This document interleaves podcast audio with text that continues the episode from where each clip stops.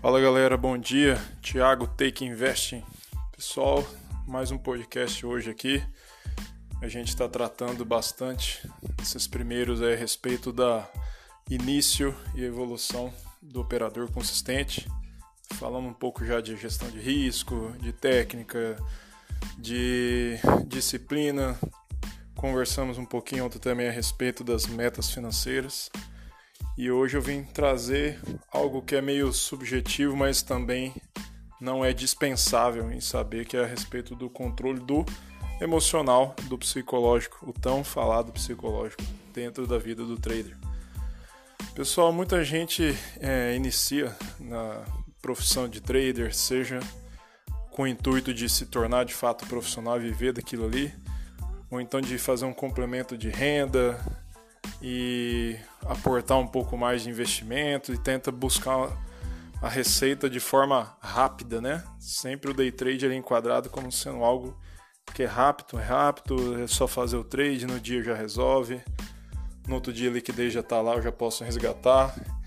Então muita gente tem esse olhar para o lado da vantagem e acaba desprezando um pouco a parte da dificuldade porque o fato do day trader de fato sim é rápido, é um dos mecanismos mais rápidos do mercado de renda variável para você conseguir é, subtrair dinheiro lá da sua conta, tirar rapidinho, mas também é um dos locais onde você mais vai encontrar pessoas muito bem preparadas para fazer as análises e para fazer as operações. Então é um local onde você vai encontrar só operadores de alta performance.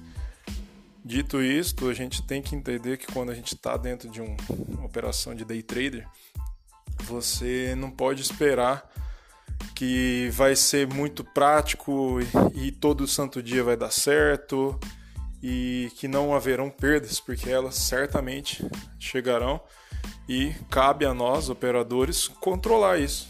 E como que nós controlamos? Como a gente foi dizendo aí nos podcasts passados, tendo gestão de risco, sendo disciplinado e nessa parte emocional que a gente está falando hoje é aceitar perdas.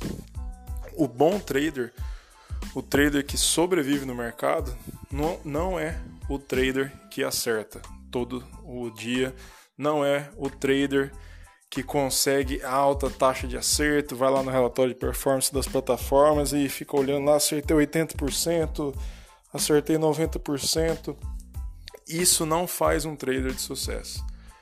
Infelizmente tem muita gente que tem essa dúvida e tem algumas vezes alguma, algum grau de certeza que pensa que é só atingir essa alta taxa de acerto e dali em diante tudo vai transcorrer da forma que ele quer. E não é bem assim.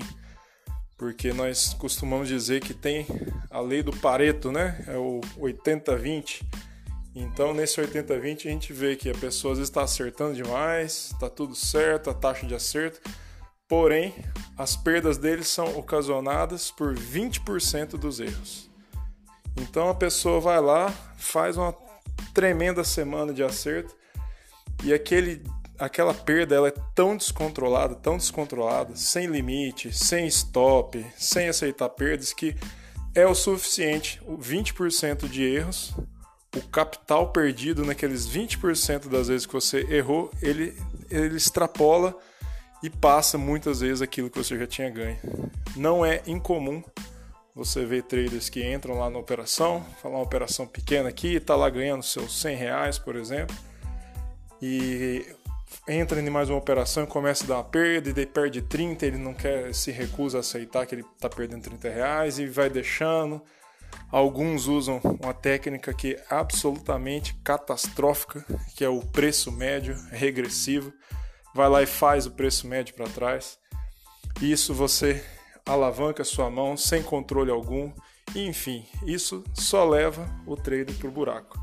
Só faz com que ele é, aumente exponencialmente as suas perdas, fazendo com que às vezes uma única operação na semana isso não é incomum de acontecer. Em uma única operação, o trader consegue devolver absolutamente toda a semana, porque falta a consciência e falta o emocional, falta o controle psicológico de entender que perdas sempre existirão. Cabe ao trader, ao profissional, ao trader preparado, entender que ele precisa fazer com que as perdas sejam pequenas, repetidamente pequenas. Ela pode até ser recorrente, contanto que sejam pequenas.